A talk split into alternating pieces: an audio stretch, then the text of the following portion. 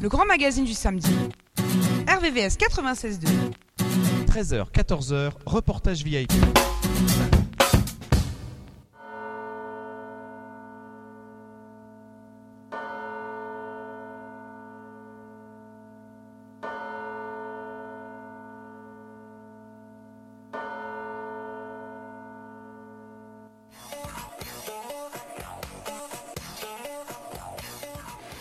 Bonjour à tous, vous êtes bien sur RVVS 96.9 www.rvvs.fr. C'est l'émission Reportage VIP, acteur local à la culture internationale, entre 13 et 14 heures. Émission aujourd'hui thématique, l'un des moments forts de cette année 2022, doublement étoilé. René Franck, doublement étoilé au guide Michelin notamment son restaurant Locoda à Berlin, on va en parler au programme, son parcours, la création des nouveaux plats, la partie R&D de la cuisine, la partie recherche et développement. Le sucre, on en parlera, puisque Locoda a la particularité de faire une carte avec uniquement des desserts. Mais, qui dit dessert ne dit pas forcément très riche en sucre. Grâce à René et à toute son équipe. Jean-Louis, la rubrique auto également La rubrique automobile sera tournée euh, vers l'international aussi cette semaine, mais on retournera en janvier avec euh, l'Arabie saoudite.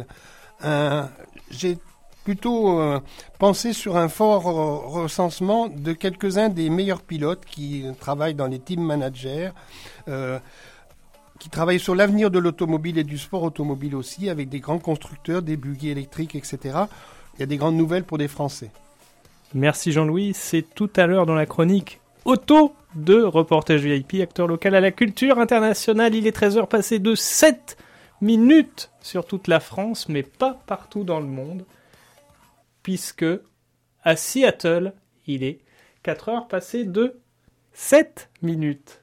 Seattle, parce que c'est le lieu de naissance de cette formidable chanteuse, Judy Collins.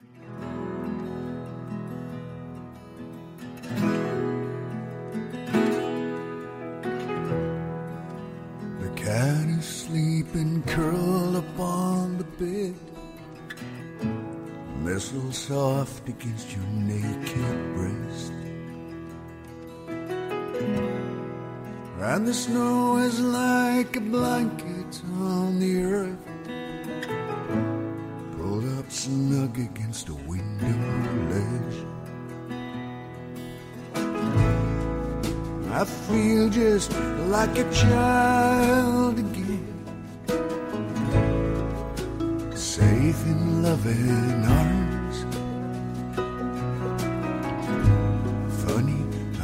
Should feel so warm tonight here in the frozen north.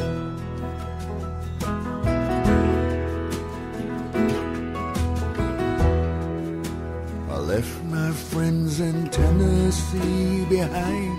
The southern nights had grown too cold I came here to try to hide my emptiness. Didn't figure on your company. I feel just like a child again, safe in loving arms. But I thought you'd melt my heart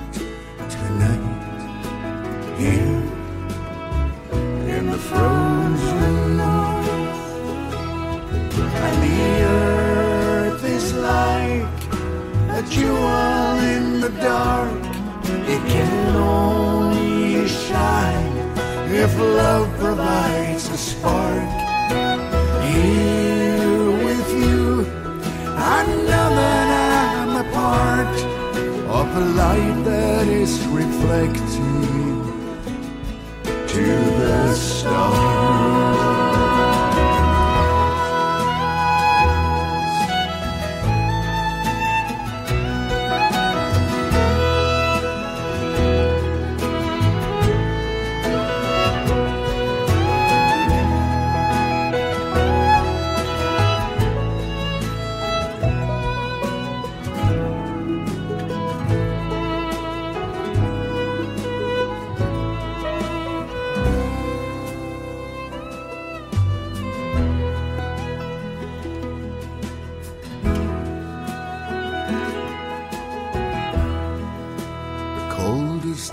That winter ever knew is warmer than the eyes of loneliness.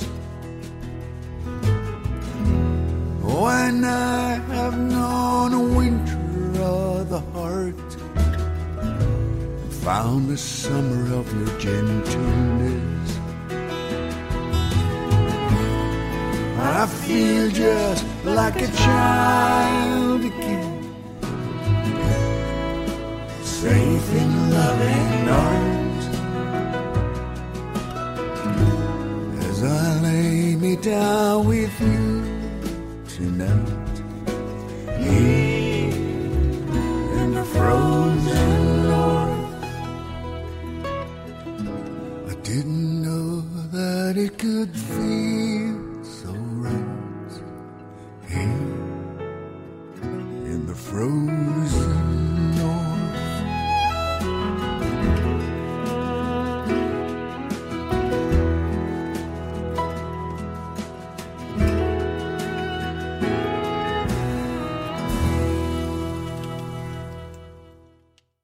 RVVS. Dans l'Ouest parisien, vous écoutez RVVS. Hi, Florent for Reportage VIP. We are with René, René Frank. Welcome, René. How are you? Hey, um, great. Thank you. Thank you for the invitation. Today we are speaking with your first memories with the food. Could you speak about that? About uh, my food in, in, uh, so um, I have dessert about the most fun part of a of a menu. Yeah, but uh, we make our dessert very product focused. So um, we make everything by scratch. Um, we make our own chocolates, and we work with the with the pure, fresh, uh, natural uh, product, and we don't use any white sugar. The first uh, Yeah. memories was around Constance Lake. With Well, potatoes. yes. I'm, ah, right. Where did you get this information? Yes, actually, uh, well, this was when I was um, when I was uh, thirteen. Uh, I, I I had the chance um, during um, school vacations to work first time in a in a kitchen, which was just about uh, peeling potatoes. Yes. Um, but this, yeah, this was an was an experience um, where I thought, oh, um, maybe uh, working in a kitchen is not that great than you think because you're just like peeling the whole day potatoes. But it made me curious, and I thought there must be something more than just peeling potatoes. Clear, clear. When and how have you detected that it will be your job? Yeah, um, always like um, I grew up, um, and I spent a lot of time in the in the kitchen because cooking was always a, a very important um, part in, in the in the, in the daily daily life at, at home. So I always knew I want to be a chef um, uh, one day. This was always clear that I want to follow this passion. So there was nothing else where I thought maybe uh, I want to do something else. I always wanted to be a chef. yeah. And you have worked in uh, Baden-Württemberg, in Stuttgart, in Zirbelstube. What learnings do you keep in mind from this experience? Yeah, so this was my my first position there as a as a junior head pastry chef um, at, at that time. So there, actually, um, I had the first. This was my my first chance to discover um, working as a as a pastry chef and getting the first um, experience also with um, with the French techniques in, in pastry. Experience in Japan too, in Tokyo and in Kyoto. Yes, actually, this was um, more about uh, cooking. This was not just uh, pastry. Actually, I, I didn't do any any pastry at all there. Um, Japan was especially for me interesting about the about the umami because I, I knew in, in Japanese cooking everything is about the fifth taste umami, which is like the savoriness in in in food. And I, I was working at that time in uh, in France before I went to Japan at, uh, at Georges Blanc, also in the in the kitchen, not in the not, not in pastry. And after that, um, I went uh, six months to Tokyo and Kyoto to discover um, um, tempura and um, kaiseki and sushi. Super. Centre de Formation Alain Ducasse and Culinary Institute of America in New York and Napa Valley too. Yes, so this was um, um, I had I had a lot of scholarships, and um, th- with, with that I had the chance to go um, to uh, the school from from Alain Ducasse, which Alain Ducasse was always um, my idol, and I loved his um, his philosophy, especially about uh, the products and the pureness of the of the products. So at that time, this was I think 12 years ago. There was still the, the little school in Argenteuil where I had the chance to um, to learn something about French cooking, yeah. and then also more about this pastry, international pastry at the Culinary Institute of America in New York and Napa Valley. Thanks to this experience uh, worldwide, open-minded, and it is the reflect in the food after in the cooking, of course. Yeah, so yeah, so for me it, it was of course important to see um, how desserts or sweet food is um, is eaten differently all around the world. Because I mean, if it comes to savory food, everybody understands uh, sushi or pizza um, or burger or some spaghetti. But desserts are understood in the whole world different. I mean, there's also some classics where like a tiramisu or a creme brulee, what everybody understands. But then there's some very regional desserts. They're very, very, very different, and the understanding for, for them is very different. In some countries, you eat like very, very sweet. In some countries, less sweet. In some um, cultures, you use even vegetables um, in desserts. Even in, in Turkey, there is a very traditional desserts from the time of the Osmans where you have like chicken breast in a dessert, which is uh, uh, very interesting. It's like it's it's it's crazy when you when you when you see it and when you eat it before, but it tastes amazing. And in Italy, for example, they have they have an, a dessert with eggplant, which is um, melanzane al chocolate. So there's a lot of things around the world, and I think as a pastry chef, it's very important to discover all these different kinds of desserts. And highlight too, it was your experience in La Vie, the restaurant in Osnabrück as head pastry chief. Yeah, so this this was when I um, I spent four years um, abroad, and um, then I thought it's time to go back to uh, Germany, and um, there I went then because I always um, when I've been abroad I also worked in a chocolate shop in Barcelona with Oriol Balaguer, but same same time also I had um, positions in the kitchen cooking savory food. So, but I thought, okay, it's time to to go back and I thought it would be great to work as a as a pastry chef, and I had the chance to start immediately at, at La Vie as head pastry chef. That time, two Michelin stars, followed by the third Michelin stars. Um, the, the, sort of sorry, followed by the third Michelin star, and two year after.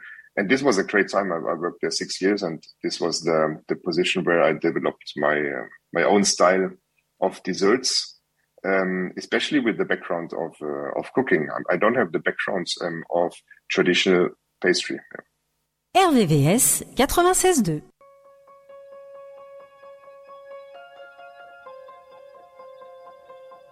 Der Geist sitzt im Herzen, doch da guckt man nicht rein.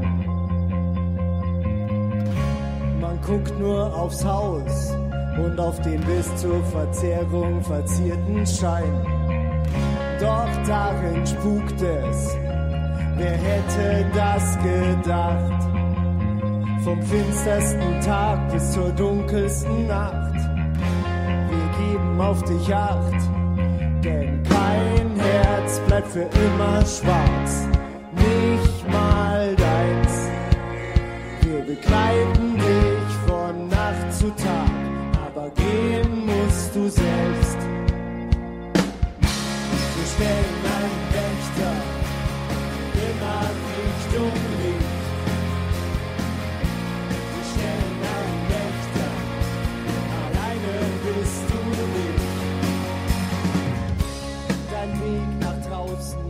völlig blockiert. Dein Kopf spielt verrückt, dein Bauch rebelliert. Flaschen voll von Zigaretten, neben leeren Verpackungen von Schmerztabletten. Deine schmutzigen Klamotten zwischen Essensresten von Fastfood-Ketten. Doch kein Herz bleibt für immer schwarz.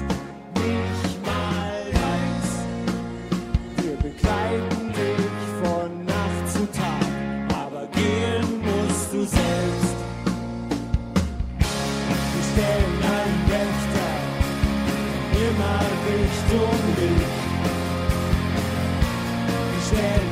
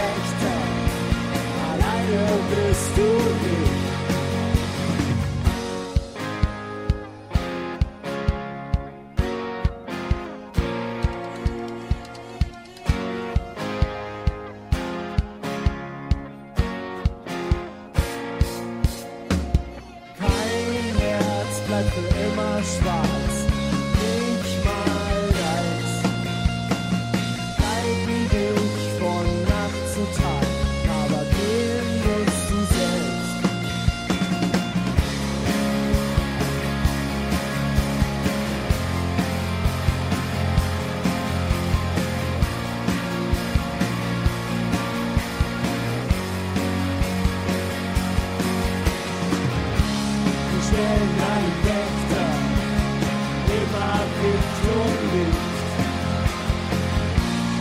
Licht.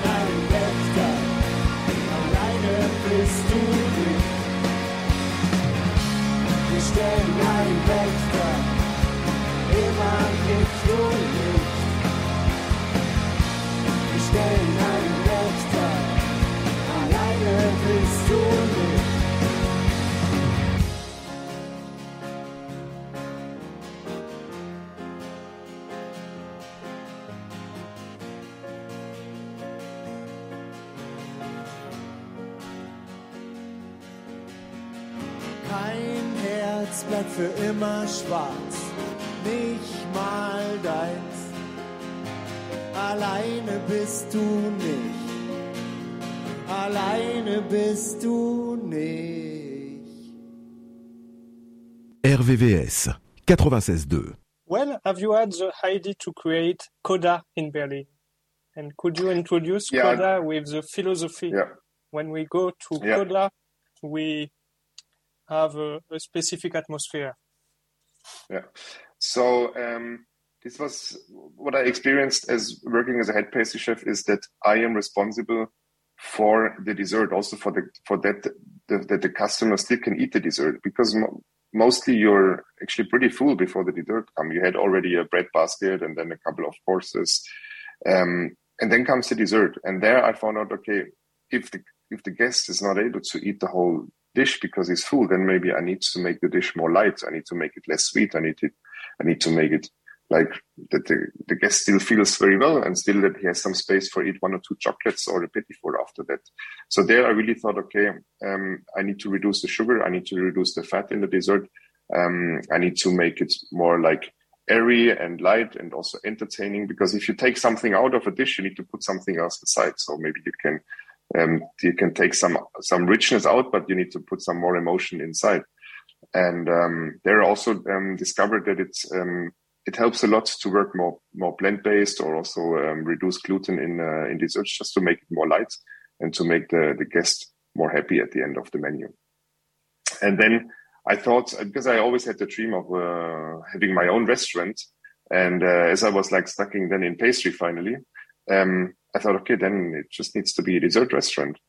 And this was everybody said a, a, a crazy idea, and I thought, yeah, maybe, but uh, that's what I want to do. And um, then we just started as a as a as a dessert bar. We we, we never thought about uh, having a two Michelin star restaurant. We just thought about having a dessert bar, and then we developed the whole concept from dessert bar to a two Michelin star restaurant because also we realized, okay, we need to be recognized as a restaurant. It doesn't work just to sell one dessert or two. We need to make a whole menu with uh, desserts, and that this works, we need to be focused on uh, on real natural products and not on sugar. Yeah. And this is how we created our own pure natural style, where we make everything by scratch, even our chocolates, and we don't use uh, white sugar, just the natural sweetness, natural occurred sweetness of products, or even also we use some honey, things like that. And one USP, a unique um, selling point, what we have at, at Coda is that we have um, a pairing drink, which goes which which eats the, each dessert, and um, it's like part of the creation. How many time between the idea in your head and the opening physically of the Coda? Um, well, it was first um, this um, the, the idea took some time. This was like a, just like a, a silly idea what I what I, what I had and what I wanted to do. Um, between really when I met my met my business partner um, in December 2015 and until the opening um, in uh, early summer 2016, it was six months. Yeah, where we started and we said, okay, we do it, and then until we open it was six months. Yeah. What have you learned during the restaurant construction? You mean um, be- before doing the opening process, or? Yes. Yeah, yeah, yeah. I mean, of course, I, I, we we we were thinking, how can we break down the desserts and dishes? What I what I used to do at the restaurant at, uh, the three Michelin star restaurant before, how we can break it down and make it more accessible for everybody. Because at that time, it, we really wanted to be just a simple dessert bar where everybody can come and everybody can enjoy experimental desserts. Um, but one important thing what I learned is um, that dessert restaurant is probably the most difficult kind of restaurant what you can what you can do. But we just um, thought, okay, there's like no chance to give up. We're just um, gonna grow with that, yeah. And we did, yeah. Thanks, Coda dessert restaurant customer can discover that don't need to be high in sugar. Light dessert without high calories is possible, thanks Coda. It is a Yes, I'm, very important point that for Yes, the, the, the, the thing is, um, we always need to to see the difference between the pastry shop and the, and the restaurant, especially dessert restaurant. So we can do everything. We, we, we can make the things very light. We can make it sugar reduced also because you eat the whole menu. Um, and you eat it immediately and we have the complete in a restaurant, the complete control how the customer eats. It's a, it's a dish.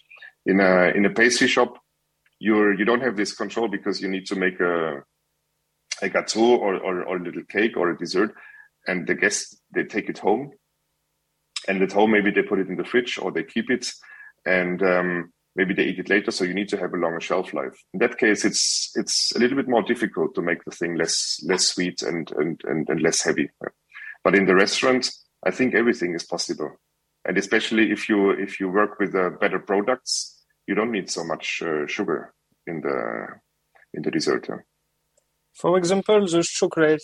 How do you work the chocolate from beans? yeah, we de- we developed there for that a special concept that it's realistic for the restaurant. I mean, we don't have a, a huge um, bean to bar production. We we work with um, with the raw nibs and we roast them and we grind them in the chocolate grinder. So we call it a bean to plate because we make from the chocolate bean that uh, the dessert. Um, and this is something where I just think, hey, if in the from the cooking, if you if you make potato puree, you also use potatoes and not potato powder um, or like uh, some some prepared potatoes what you get. So I think also um, the cacao bean is not that a complicated um, um, product. So um, I thought I want that my chocolate dessert tastes really like the cacao bean and the origin of the chocolate, and not like um, sugar and uh, and the and the, the marketing of the of the chocolate company. Yeah. So um, and it's also it just uh, makes sense if you have if you're more connected as a chef with your product instead of taking something out of a bag. And for chocolate, you have had an experience and some learnings in uh, in Spain. Yes, actually, um, I've I'm, I used to work with uh, Oriol Balaguer, um, his chocolate shop. This also I think um, 13 years ago, which was for me great time just to understand chocolate and the process behind tempering and working with uh, with chocolate. We didn't we didn't do our own chocolate by scratch there, but for me the most important thing was there to really understand chocolate, how to work with it, and how to make uh, chocolate bonbons. RVVS.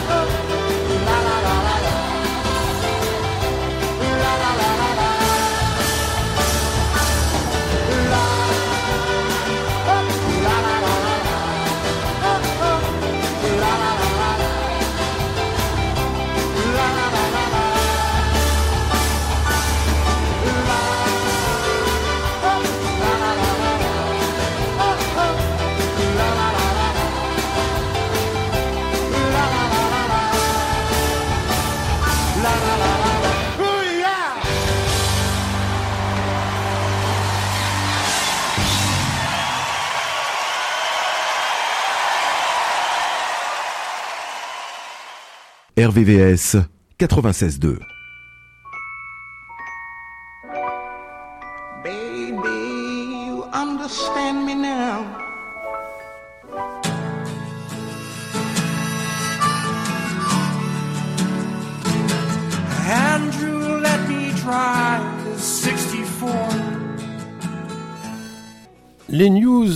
news automobiles cette semaine avec euh, aussi le retour et la préparation du Dakar 2023.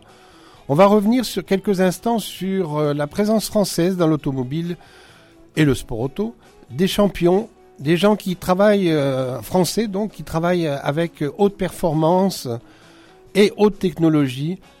Premier tour d'horizon sur l'élection de la voiture de l'année parce que je me rappelle que cette ce grand palmarès euh, mondial annuel euh, est né en France à Chamonix avec le festival automobile, euh, avec nos, amis qui organisaient également le, les 24 heures sur glace. Eh bien, cette année, on a dans ce jury de sélection, qui est maintenant en Suisse, on a deux Françaises, la Renault Austral et la Peugeot 408, deux hyper voitures hybrides sur les sept qui sont retenues, sélectionnées. Donc début janvier, résultat à suivre. Place des Français dans le sport automobile mondial. Donc je mettrai en numéro 1 Frédéric Vasseur qui, après avoir ramené Alfa Romeo à la F1, ce Français prendra la tête du team Ferrari début, début décembre. Euh, la nouvelle est tombée et il prendra la suite de Mattia Binotto. Ce n'est pas sans rappeler qu'un certain tracé de Jean Todt à la Scuderia italienne Natif de Draveil, euh, Frédéric Vasseur est né euh, donc dans l'Essonne. Euh, il a 54 ans. On se réjouit aussi d'avoir le siège de la Fédération internationale automobile, rappelons-le, place de la Concorde, dans les locaux de l'Automobile Club de France, premier grand club automobile du monde.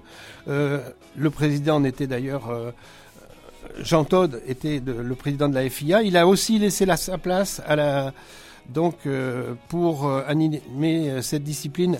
Voilà, Audi aussi en électrique bouscule un petit peu les, choses. Ils viennent avec du biocarburant.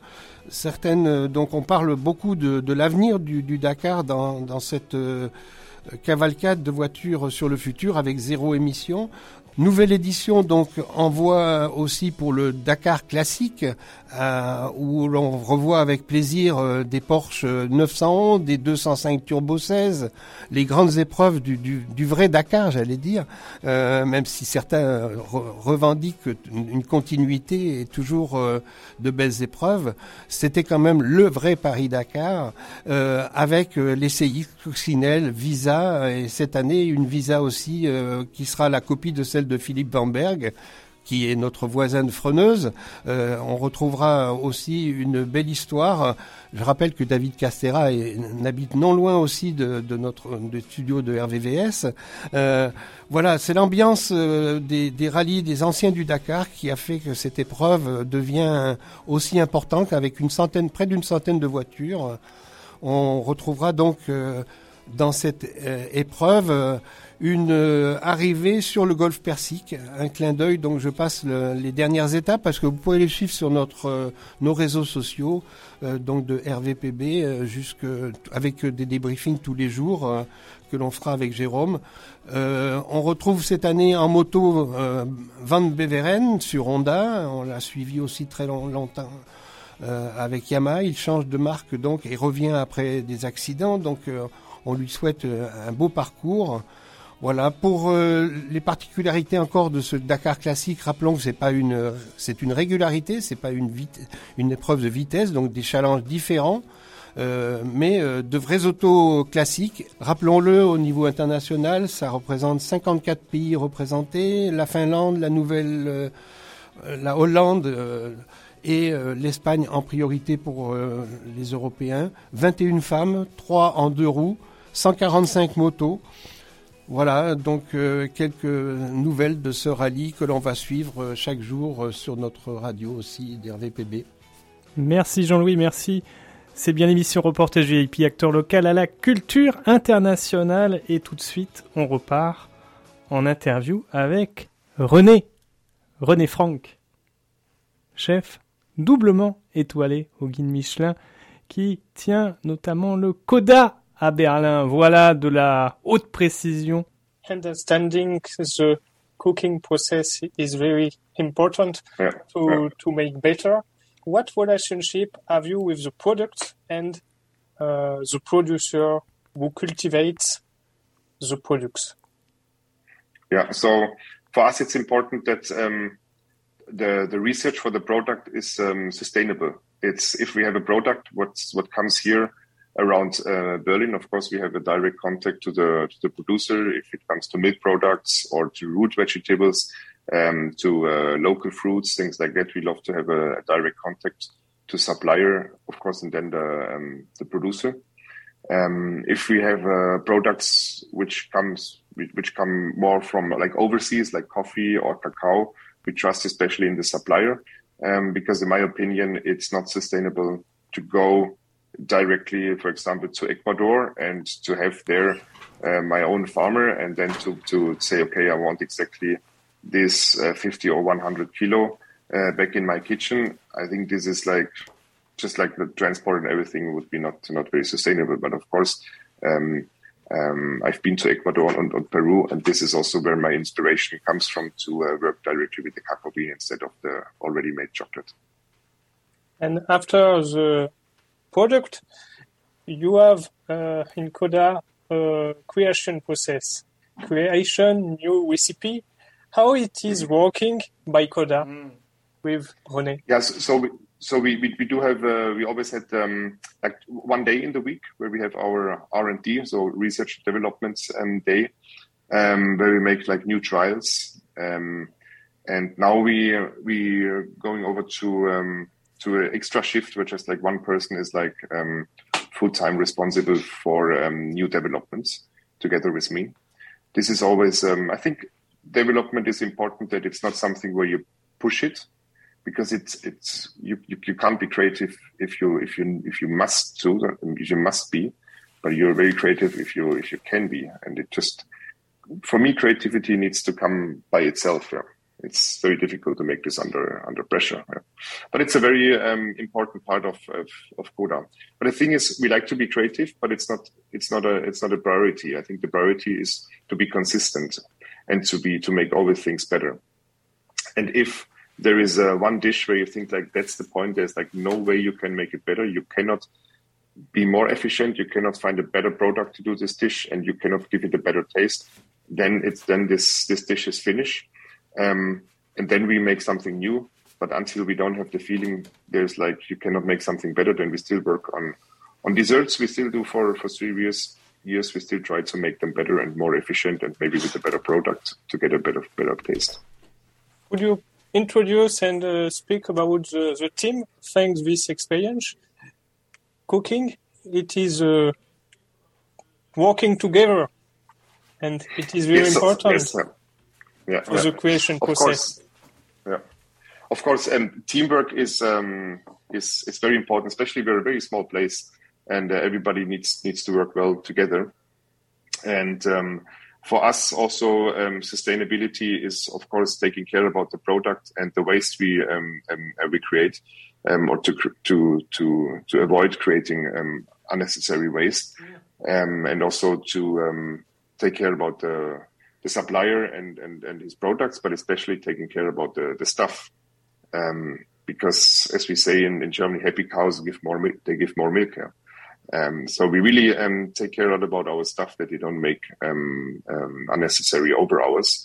And in, for in the kitchen and also in the service, for example, we work in two shifts, yeah, where we have in the kitchen a production shift and the evening shift. They're just there for the service, which is also very important for the whole organization and to make sure that uh, we can maintain the, the quality and the consistency. Yes, daily effort to provide the same level of high quality and improve or make better. What mentality and spirit could you receive by Coda? Thanks the, thanks the team. Um, so, yeah, I mean, it's important that uh, so in a small team, of course, it's very important that everybody gets gets along very well um, and together, and that it's like a, a small family. Yeah. Um, that's very um, um, very important because um, the team spirits and how the team works together. You, as a, as a guest, you always can see it directly on the on the plate, and if you're in the restaurant, you feel the vibe. You feel the vibe within the team, and uh, as a as a chef or as a as a business owner, you um, decide, you create the vibe, how you treat your um, your stuff, and um, the stuff then treats the guests the same way. So if if you don't feel comfortable as a guest somewhere in a restaurant, you know that the staff also doesn't feel comfortable to work there. So I think that's um, that's very important, and that's a big thing. What we always uh, work on it. RVVS 96.2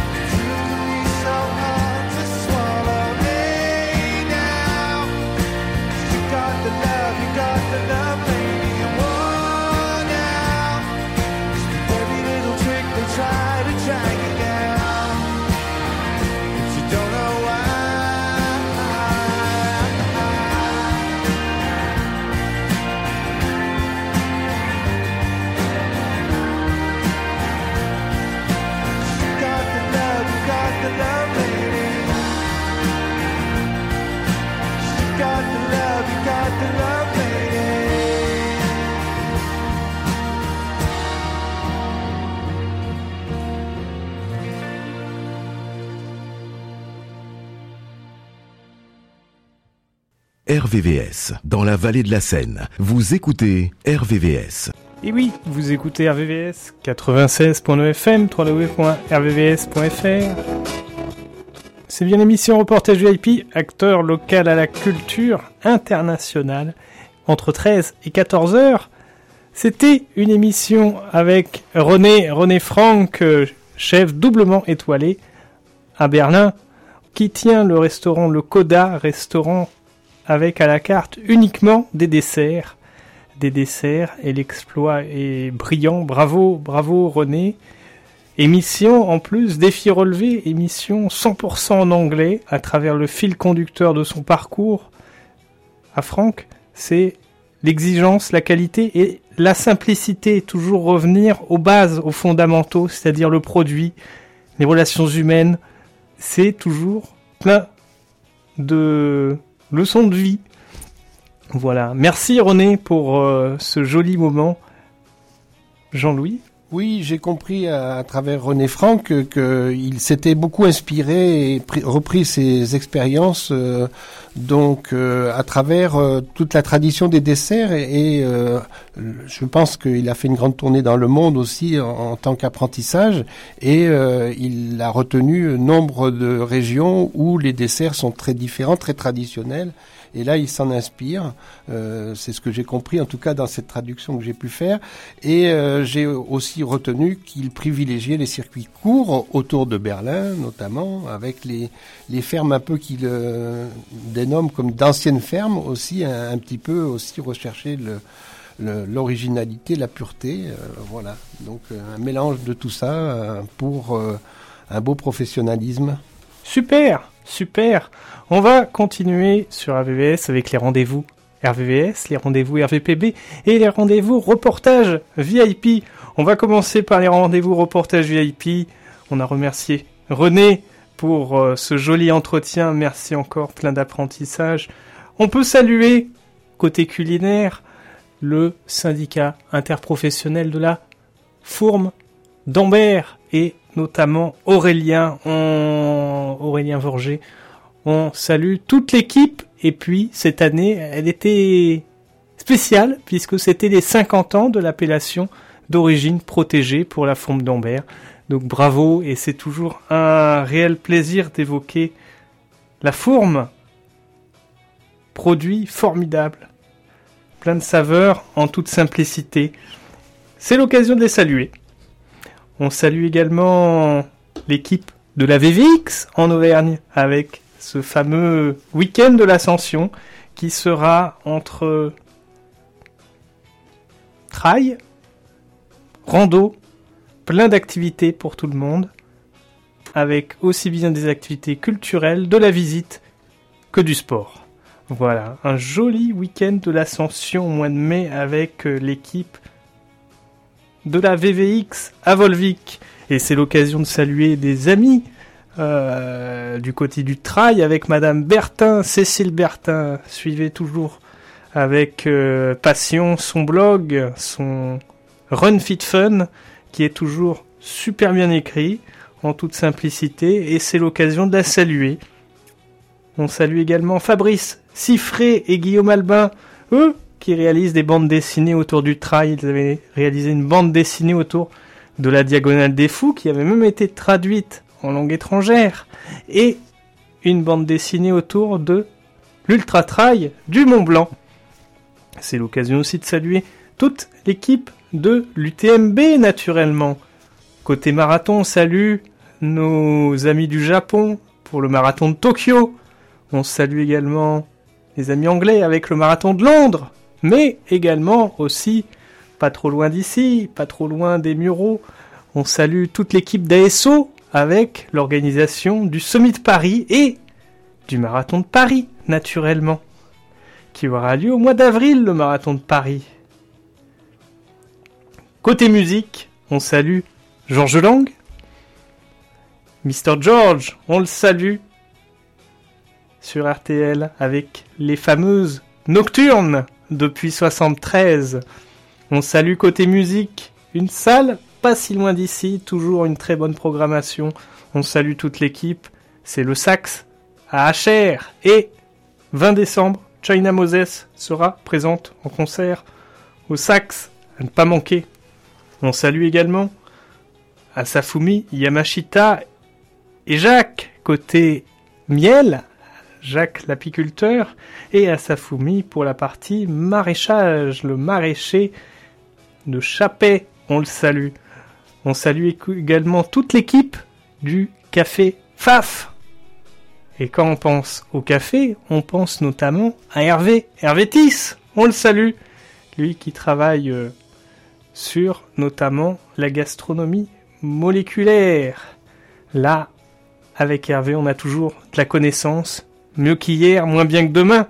On salue toute l'équipe de Nord Communication et du TREG.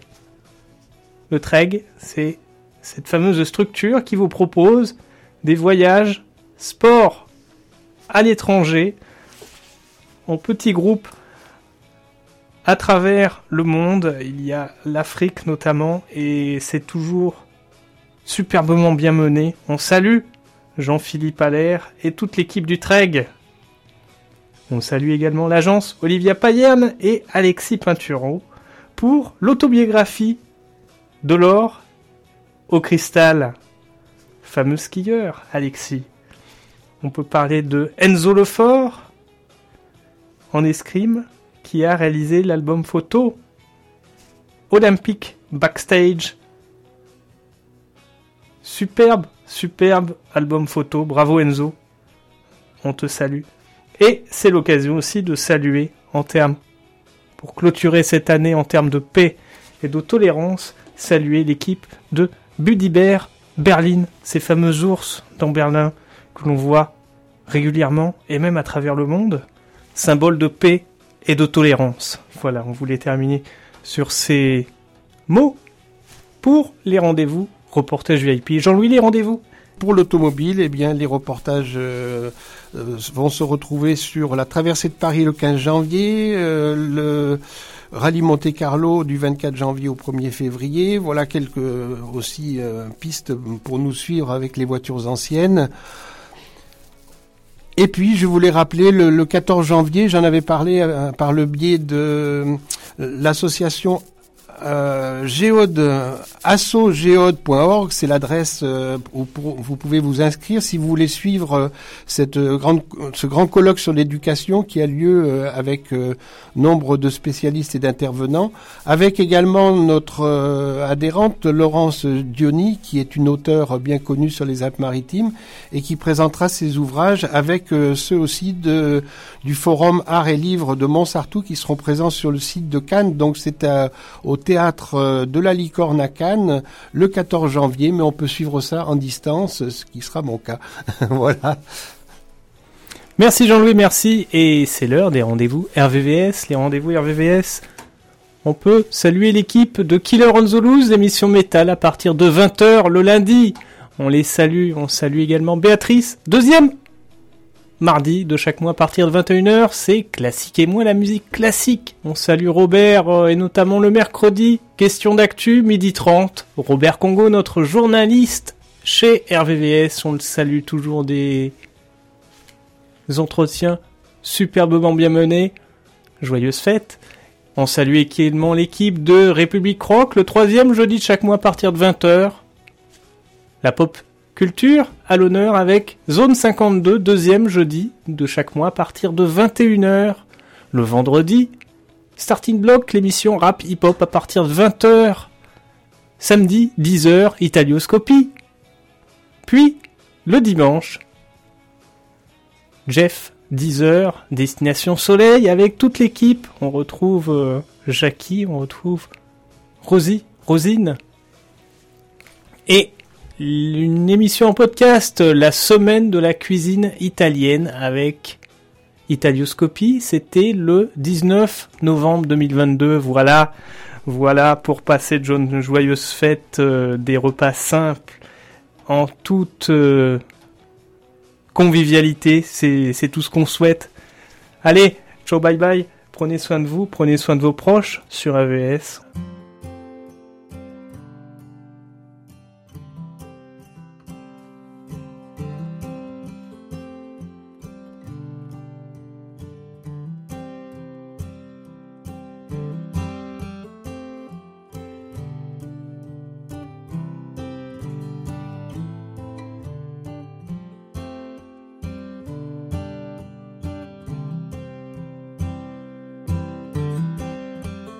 If you wake up and you're alone,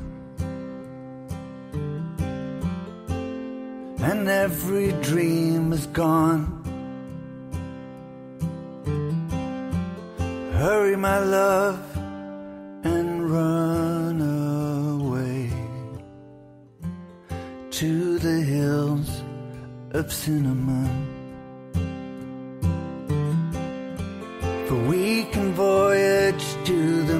The moonflowers. The countdown has begun. The last roses and the quinces and the snowdrops are waiting on the hills of cinnamon. On the hills of cinnamon. Shall we bend our heads like tulips? with our family or friends. Faces close together for a photograph on the hills of cinnamon. Shall I see you at the retail park? Can I call you my Yvonne? Can I kiss you in the porter cabin by the hills of cinnamon?